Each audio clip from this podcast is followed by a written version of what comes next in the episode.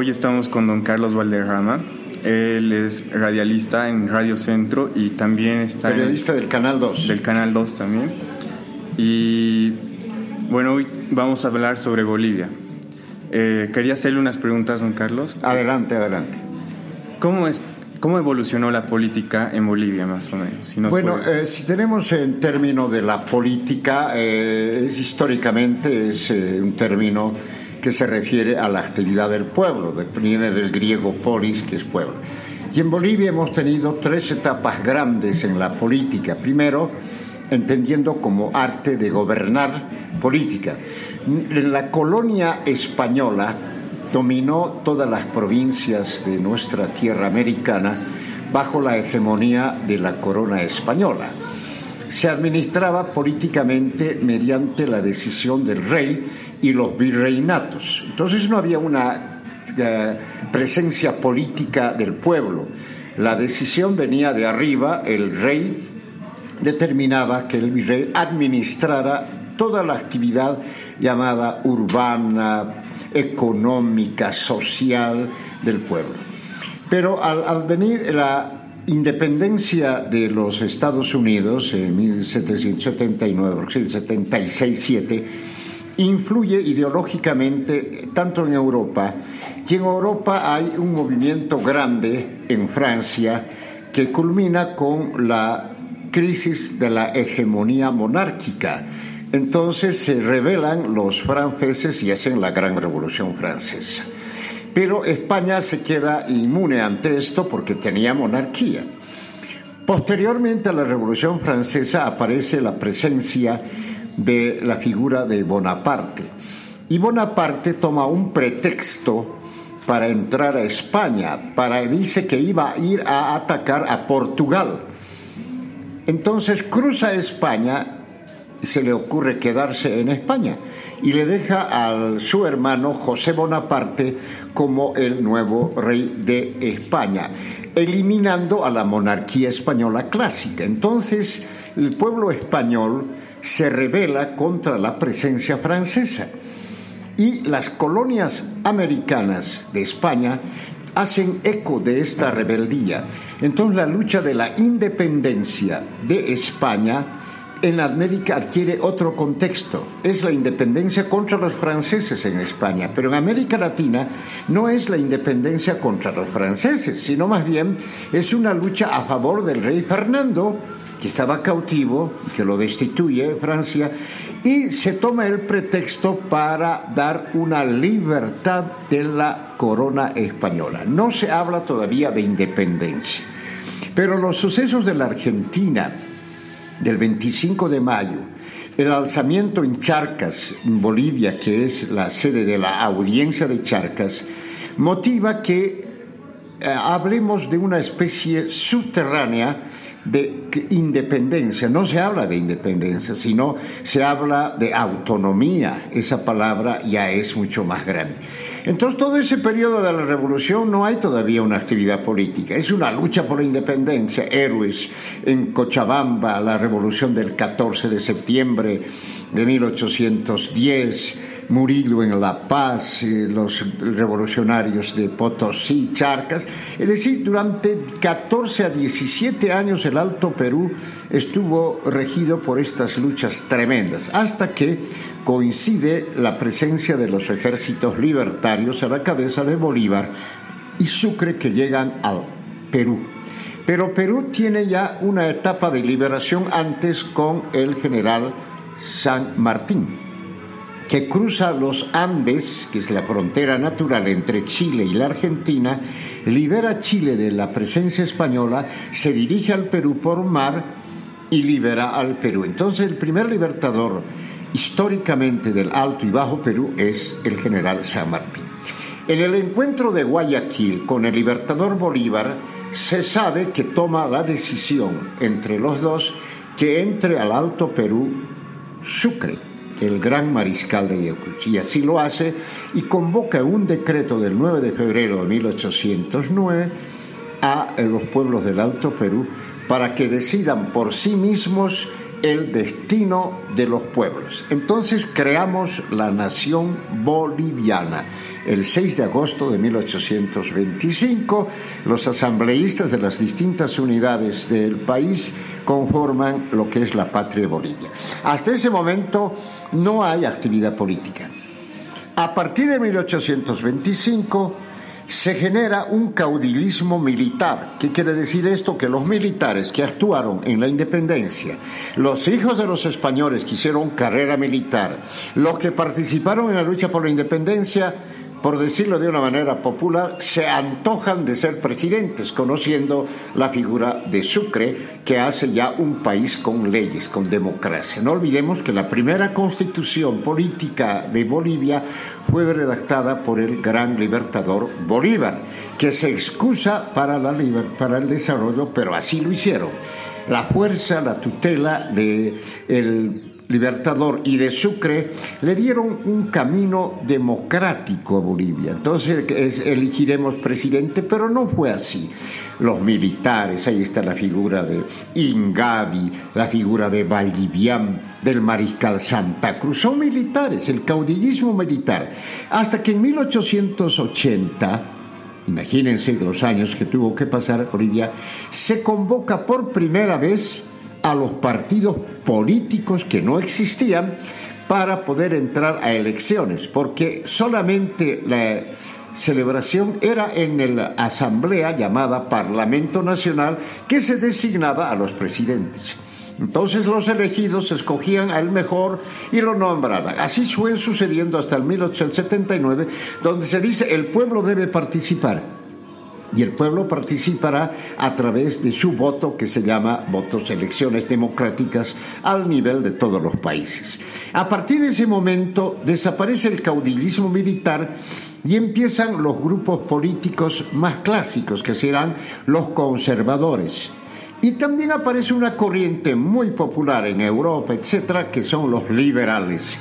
Entonces aparecen liberales, conservadores y también los caudillos militares que tratan de ser. Al entrar en el 900, que es el siglo ya XX, la figura ya es más clara. Hay actividad política, hay grupos políticos, hay partidos políticos donde se inscriben, hay una actividad, pero aún así todavía es incipiente la dinámica política de Bolivia. Serán los sucesos de Europa y de Estados Unidos y de México que influyen notablemente en el pensamiento político del boliviano. La Revolución Mexicana, la Revolución de Rusia, los bolcheviques, el comunismo y las rebeliones en Europa, etcétera, todo hacen ver que Bolivia ya empieza no a formar sus grupos políticos propios nativos, sino copia de esos modelos. Entonces aparece el comunismo, el socialismo, el liberalismo y las doctrinas son copiadas de los sistemas europeos, hasta que indudablemente este modelo se enfrenta en la guerra del Chaco. En la guerra del Chaco hay un proceso totalmente dramático para la historia boliviana. La guerra del Chaco que se enfrenta Bolivia contra el Paraguay está diseñado por intereses económicos. Paraguay quiere entrar a un territorio donde se suponía que había petróleo, el Chaco boliviano. Porque en esa etapa el petróleo empieza a crearse un nivel de hegemonía económica. El que tenía petróleo de los países árabes empiezan a modelar la economía. El petróleo es el éxito de los automóviles, los vehículos, la gasolina, los carburantes, ya es fuerza motriz política, social y económica en el mundo. Y Bolivia empezará a entrar en la explotación del petróleo. A partir del 40, la década del 40, después de la guerra del Chaco, se instala en Bolivia la Standard Oil Gulf Company. Entonces aparece la explotación del petróleo y esto motiva ya anteriormente que aparezca una política ya de, riqueza del país. Entonces los partidos políticos que surgen después de la guerra del Chaco aparecen con tendencias socialistas aparecen los partidos de izquierda en Bolivia. Se fundan en esa década del 30 al 40 específicamente el PIR, se funda el MNR, el Movimiento Nacionalista Revolucionario, se funda el PURS, el Partido de la Unión Republicana, el Partido Liberal, los partidos obreros, es decir, la hegemonía política socialista del mundo hace efecto también en Bolivia. Y al concluir esta década del 40 ya existen partidos políticos totalmente distantes entre sí, con hegemonías unas de conservadores, otros de liberales, otros socialistas, otros que no dicen pero tienen comunista, etc., aunque el comunismo todavía no había hecho fuerza en estas tierras. Es así que aparece el MNR como un grupo hegemónico con su doctrina de la unión de las clases, el policlasismo, es decir, el término socialista, ¿no? La lucha de clases, el poder económico que domina, el obrero, etcétera, ya empieza a tomar fuerza en Bolivia y el MNR busca esto. Entonces participa en las elecciones, gana las elecciones en el inicio del 50, pero el presidente de aquel entonces, Urra Goitia, se niega a entregar el poder al MNR y entonces entra una junta militar. Otra vez aparecen los militares en la historia de Bolivia. Y esta junta pretende gobernar y el MNR, como había ganado, tenía fuerza, activa lo que se llama la revolución del 9 de abril de 1952 que culmina con la toma del poder y es vencida las Fuerzas Armadas con el apoyo de la policía, los grupos de mineros. El... Fue una revolución tremenda que cambia la ideología del país. Yo creo que esta es la tercera etapa. Entonces la primera es la colonia, la segunda es la época republicana y la tercera etapa es a partir del 52 donde ya se determinan los poderes políticos. Pero no olvidemos que el 52 hereda una hegemonía minero-feudal en toda la década del 40 y del 30. Aparecen los capitalistas de Patiño, Hochil, Aramayo, que empiezan a vender estaño. Aparece otro recurso natural antes el petróleo y seguirá siendo esa depot. Pero el estaño es más fácil porque la minería boliviana ya tenía tradición desde los españoles al explotar las minas de plata y de oro que había en Bolivia. Entonces había tradición minera. Era más fácil al gobierno boliviano intentar explotar minerales que intentar hacer exploraciones petrolíferas. El petróleo era buena, buen recurso, él sigue siendo, pero la minería era más fácil porque había experiencia, habían hombres que trabajaban en minas. Patiño había instalado minas en todos los centros de Moruri, siglo XX, Guanuni, Pulacayo, todos esos centros mineros. Entonces, esto hace que la fuerza minera adquiera un poder, una palabra en el país y se convierte en un grupo político fuerte, un brazo operativo del MNR. Entonces, el MNR toma una postura que se llama nacionalismo, que ya es partido político. Entonces nacionaliza las minas, utiliza la reforma agraria, maneja todos los niveles políticos y esta es una etapa de grandes conflictos y grandes desarrollos paradójicamente. Pero, como todo poder que no se renueva, entra en una descomposición. Y el MNR entra en descomposición por el mismo hecho de sus grandes medidas y sus grandes errores. Primero se crea otra rosca, la rosca política, que entre ellos se pasan alternativamente el poder. El jefe, presidente. Al año, la siguiente etapa, el subjefe. La otra etapa vuelve a ser el jefe, el tercero, y así empieza la historia que el jefe del MNR, el doctor Estensoro, tomó el poder al principio, llamaron elecciones, entra el MNR, entra nueva, nueva, nueva, hasta que llega una etapa que es muy crítica, cuando convocan a unas elecciones con un candidato de las fuerzas militares, que habían estado adormecidas hasta ese momento, el 64, la década del 60, y empieza nuevamente el caudillismo militar a tomar fuerza y entran en las elecciones después de tantos años y entra con el MNR, que antiguamente era su enemigo. y entra Barrientos como candidato y Barrientos hace un golpe militar y nuevamente empieza otra etapa de militarismo grave, de deterioro político, hasta que llega la etapa del 2000, donde empiezan nuevamente otras corrientes y esta es la última etapa que tiene Bolivia. Aunque políticamente no difiere mucho de las etapas anteriores, pero hay un nuevo ingrediente el nacionalismo indígena, los pueblos que habían sido desplazados, toma parte y hoy tenemos precisamente un gobierno al año 2017 que proviene de los movimientos campesinos. Entonces, ahí se habla de términos muy populares en la actualidad, la madre tierra, el cultivo de la naturaleza, etcétera, pero lamentablemente como todo partido político que sustenta con tiempo, se deteriora, ya empieza a sufrir los deterioros al nivel interior esta esencia política en el año 2017. Este es, en resumidas cuentas, un panorama rápido de lo que es la política en Bolivia. Yo quería preguntarle que en este último periodo hemos visto que el nacionalismo indígena, como menciona, tiene una base de izquierda, ¿no es cierto? Es evidente, de izquierda, porque fue eh, secundado por dirigentes mineros políticos que militaban en líneas de izquierda y en partidos comunistas. En partidos comunistas. ¿Y cree que difieren mucho de, anteriores partidos, así como...? Eh, como partido político... Eh, en términos clásicos no difiere, porque defiende los valores no hegemónicos de aquellos años, es decir, al pueblo sometido, el campesinado, el obrero, que siempre fue la lucha para obtener el poder. Pero aquí hay un ingrediente nuevo, un campesino no es un obrero, es un propietario pequeño.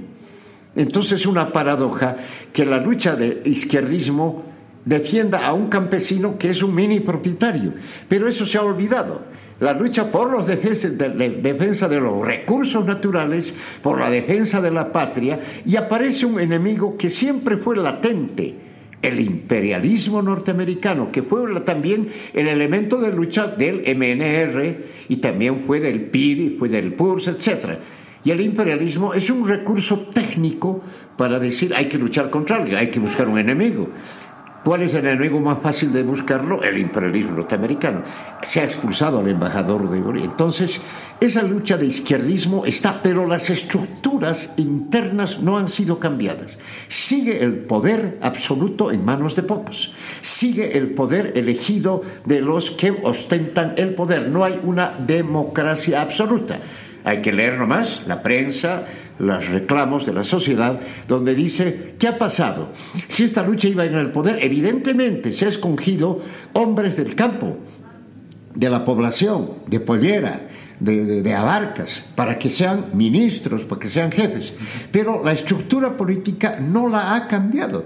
Ellos siguen teniendo las mismas ventajas de los poderes anteriores. Utilizan vehículos, utilizan autos, no se desplazan a pie, reciben estipendios gigantescos y ha aparecido un enemigo oscuro que va a arrasar a toda la política en América Latina. ¿Y sabe qué es esta? La corrupción. Este es el elemento que no se la contaba a nadie. Hay corrupción en el Perú, en, en el Brasil, a una presidenta la han bajado por la corrupción, en la Argentina la expresidenta tiene juicios de corrupción, en Chile hay corrupción, en todas partes está la corrupción y Bolivia no va a quedarse ajena. Hay también elementos de corrupción que el mismo gobierno lo ha denunciado. Hay un fondo campesino que tiene miles y millones no manejados con correctitud. Entonces, la corrección. Por eso digo, como lo decía anteriormente, hay un deterioro del sistema político. Este deterioro no solo se refleja en el partido, podríamos decir, sino que también puede ser un reflejo en la sociedad o la corrupción simplemente afecta al partido. La corrupción afecta a quien tiene poder. Evidentemente, si yo tengo poder y manejo dinero, tengo la tentación de manejarlo a mi propio interés. Eso ya es corrupción.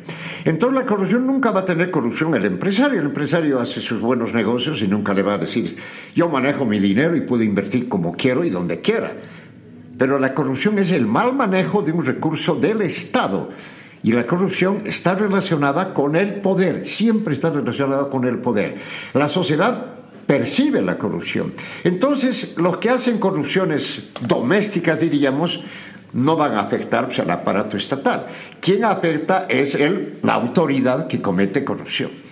Este punto de la corrupción es muy, muy importante en Bolivia. Hemos visto en los noticieros, en, en los periódicos, muchas noticias relacionadas a la corrupción. Eh, y también están muy relacionadas con el partido del MAS, que actualmente el presidente Evo Morales pertenece al partido del MAS.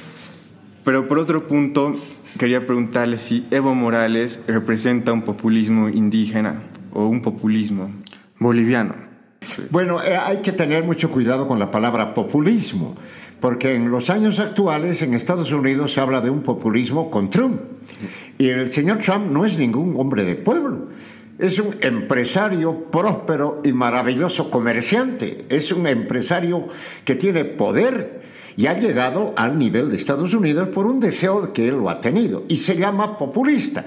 Los políticos le llaman populista. Por lo tanto, la palabra populismo hay que diferenciar en muchos países. El populismo en Europa, por ejemplo, no es el mismo que vive en Estados Unidos. Y aquí el populismo en Bolivia, populismo hablamos la doctrina del pueblo. Creo que el MAS en la actualidad está manejando alternativamente estos dos términos, indigenismo y populismo, según conviene el momento oportuno. Pero no es, porque si fuese indigenista totalmente, él tendría ministros indígenas, él hablaría un idioma nativo, él vistiría como indígena. No, la paradoja es que vive con un traje que le confeccionan y cuesta dólares. Tiene modista propia, tiene un auto blindado, tiene un helicóptero, un avión que se ha comprado. ¿Es populismo? Eso no es un populismo, es un poder político que lo haga porque quiere, por efecto. Pero un populismo es consecuente con la vida política que tiene la mayoría del país. Ahora, proviene de un grupo que tiene hegemonía económica, los cocaleros. Los cocaleros no son campesinos agropecuarios clásicos, son empresarios de producción de un producto que es requerido, vaya a saber por quiénes y todos quieren la coca. Sabemos a dónde va. Entonces hay una empresa, es mini empresario. Entonces no son tan populistas que digamos, pero populismo sí como pueblo. Entonces hay que diferenciar en Bolivia que no proviene de un sistema popular, que sí proviene de ni como nacimiento, como origen de grupos nativos, pueblos de campesino. Él es nacido en Orinoca, es una provincia de Oruro, campesino de extracción. Pero la conducta lineal no la hace como si fuese campesino. Ha entrado nomás en el juego político, porque no hay manera de cambiarlo, pues. Este es el modelo que vive en el país. Viendo eh, esta, esta descripción que nos da de la política, puedo analizar que el modelo actual, como los modelos anteriores, tienen grupos que son que están apoyados por bases económicas muy fuertes, por, por ejemplo los cocaleros, dice ahora. Los claro. Están apoyados. En Bolivia hay, por ejemplo, en el oriente una fortaleza económica de empresarios, que es la CAINCO, la Cámara de Cámara Agropecuaria del Oriente. Entonces, ¿quiénes son estos? No son agricultores, son empresarios ganaderos que venden ganado, comercian con la soya, comercian con el azúcar, la caña de azúcar.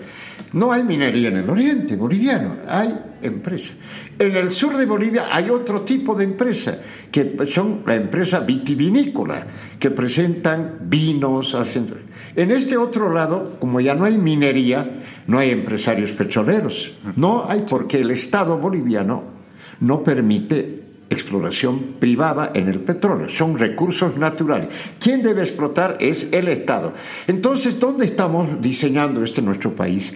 Que estamos variando entre poderes políticos que tienen buenas tendencias de apoyo de poderes económicos fuertes en el país. En, Santa Cruz hay grupos políticos que tienen un sustento de poderes económicos. Si no, no Potosí no tiene una fuerza económica de ese nivel. ¿Por qué? Porque no hay poderío económico. Mm, Los mineros son trabajadores, no son empresarios. Hay cooperativistas que son un problema para el Estado, que son una posición intermedia entre privado y estatal. No son tan privados, son cooperativas. Todos son propietarios, pero son propietarios. Es decir, no hay un nivel de la lucha clásica de clases que se habla en el sistema marxista. Ellos no son dependientes, son propietarios. Es decir, que el populismo que tanto se menciona en América Latina y ese, ese llamado, digamos, que Evo Morales provoca a la sociedad podría no ser tan cierto viendo o analizando estas bases de, económicas que tienen. Eh, es por ello que quería hacerle otra pregunta. ¿Cómo ve usted a la población boliviana respecto al presidente? ¿Cómo es que se relaciona eh, la, población boliviana? ¿Son afines al gobierno o son contrarios? Hay, podríamos decir, tres eh, niveles de respuesta ante esto. La afinidad mayoritaria del país es la fuerza campesina, agricultora, cocaleros y un nivel del comerciantado, que es un nivel que no tiene pues poderes grandes, no son empresarios que tienen plata en, el, en bancos extranjeros, ese es un poder. Ese poder le dio la fuerza al MAS, Movimiento de Acción Social Popular, nacido en el trópico, en el Chapare, pues hay que decir dónde nace también. El otro grupo que apoya es una clase media, que le apoya y le apoyó bien porque son funcionales al gobierno. Son dependientes administrativos, administradores de alcaldías, dependientes de ministerios, profesionales medianos que, tienen negocio con el gobierno. ¿Cómo no van a apoyar al gobierno pues, si tienen negocio con el gobierno? Empresarios que venden productos, que hacen negocios, constructoras, fábricas de productos. Es una mediana. Y hay la otra clase que es la clase que no tiene los recursos, una clase que no tiene economía, dependientes, trabajadores de cuenta propia, comerciantes con pocos recursos, etcétera, que ven que no están en ventaja porque hay una distancia entre el poder y entre quienes no. Ah, incluso se han generado peleas al interior del MAS, diciendo que por qué ellos nomás van a estar, también nosotros tenemos derecho. El proceso, por ejemplo, en las alcaldías ha sido sintomático. Ustedes han estado dos años nosotros los suplentes tenemos derecho de entrar. La pregunta es, ¿a qué entran? No me atrevo a responder. Entran teóricamente a servir al pueblo, yo creo que es una falacia esto. Entran a otra cosa. Porque dicen, ¿por qué ellos nomás están ganando? Nosotros también vamos a entrar a ganar. Entonces ahí está la contradicción entre ellos, que no es un servicio al pueblo, sino bien son intereses de buscar como algo que es buen negocio trabajar con el gobierno. Hay que ser, hay que ser municipio, concejal, ministro, hay que ser buen negocio. Y la mayoría que no tiene recursos entra. Y si yo entro a trabajar con este gobierno, pues le apoyo. Hecho, hecha la mecánica del apoyo. Así funciona el país. ¿Cómo percibe? Percibe de distinta manera. Los oportunistas, los funcionarios, los funcionales al gobierno y los que le critican porque no tienen parte en la fiesta. Esa es la cosa. Respecto a este último grupo, que aquí lo, lo denomina la oposición, ¿cree que ha mantenido su. Ha, logrado tener más fuerza en estos últimos años? O... No, la oposición primero le han creado una magnificencia, no hay una oposición. Simplemente son criticones del momento que ven los errores del gobierno y salen a criticar los errores. Una oposición debe plantear un proyecto político en el país en el Parlamento se han, se han quedado callados. Le voy a dar un ejemplo. Cuando hace un proyecto el MAS, que no les conviene a la oposición, critican, levantan la mano, no, no es posible, hay que hacer esto y hacen declaraciones a la prensa. Perfecto, funciona la oposición. Pero el gobierno ha decretado en el año 2017, el 1 de enero, un incremento a todos los salarios de un porcentaje y el Parlamento dice, nosotros también nos vamos a incrementar. ¿Qué dijo la oposición? Nadie dijo esta boca es mía. Se quedaron callados. ¿Por ¿Por qué? Porque les interesaba a sus bolsillos recibir un incremento. Entonces no es una oposición ideológica, es un oportunismo, simple y llanamente. Buscan los errores. Como no les conviene criticar el incremento, se quedaron callados. No he escuchado una voz de la oposición que diga no debemos incrementarnos las dietas. No he escuchado porque todo incremento obviamente le cae muy bien a cualquiera. Entonces, la oposición, si fuese consecuente con su papel de oposición, hubiese dicho, ¿por qué tienen que incrementarse? Nosotros somos hombres de defensores, no estamos en contra de estas medidas, estamos a favor, ¿por qué? Nadie dijo nada, se quedaron callados. Yo pregunté a uno, es que la mayoría ha decidido y nosotros no podemos hacer nada. Gracias, basta aquí nomás me preguntan. Ah, eso es una jugada maestra, ¿no? Sí, bueno. Eh, es, una, es un panorama muy, muy diferente al que, que se concibe allá de, respecto a la oposición y, y el Ah, bueno, sí. Tú vienes de España, ¿no? Sí, sí. Bueno, en España hay otros tipos de oposición. Hay ideológicas. Es ideológica, sí. Hay ideológica. Vemos al grupo Podemos, al Partido Socialista Obrero, al PSOE, al Partido Popular. Y se acusan también, ¿no? De oportunistas, de... de... Yo he visto desde lejos, pero no he estado ahí, que a un dirigente lo bajaron creo que era el del partido del PSOE, ¿no? Sí, sí. Y le criticaron y lo bajaron. ¿Con qué motivo? Porque él se oponía a Rajoy. Sí. Entonces lo eligieron a otro y le apoyó. Y como la cosa no funcionó porque este apoyo pensaban que iban a sacar ventaja, se quedaron callados y lo volvieron a elegir al que lo sacaron. Creo que es Sánchez. Sánchez, Pedro Sánchez. Creo que este. Entonces volvió a entrar y ahora está dirigiendo nuevamente una batalla contra Rajoy. Vean, estas son posturas ya ideológicas interesantes que es muy diferente. La oposición en Bolivia además está dispersa, no hay una sola. En España creo que hay cuatro o cinco niveles de oposición, bueno, no, no importa. En Bolivia tenemos muy diseminada la oposición y es peligroso en Bolivia. ¿Por qué? Porque el que entra al Parlamento con la oposición, como ve conveniencias, se pasa al oficialismo. Es lo que nosotros le llamamos pasapasas en términos políticos se llama transfugio, pero ninguno de estos ha sido acusado de transfugio. ¿Por qué? Porque no hay una fuerza que consciente de que defienda una oposición. Usted debería ser cuestionado. En Cochabamba hemos visto diputados que han entrado por un partido diferente, se han entrado al gobierno y se han pasado al MAS. ¿Quién le ha criticado? Nadie le critica. Esa no es una oposición, es un oportunismo nomás. Bueno, eh, son partidos que no, que no tienen una, claro, no hay una cultura, una cultura de, de partido realmente. Pero ahora pasando a otra pregunta, eh, ha, ha salido muchos medios de comunicación internacional que Evo Morales quiere postularse o repostularse a una, a una nueva candidatura. Sí, la Constitución no lo permite, pero están haciendo todo lo imposible para que pueda la Constitución ser modificada.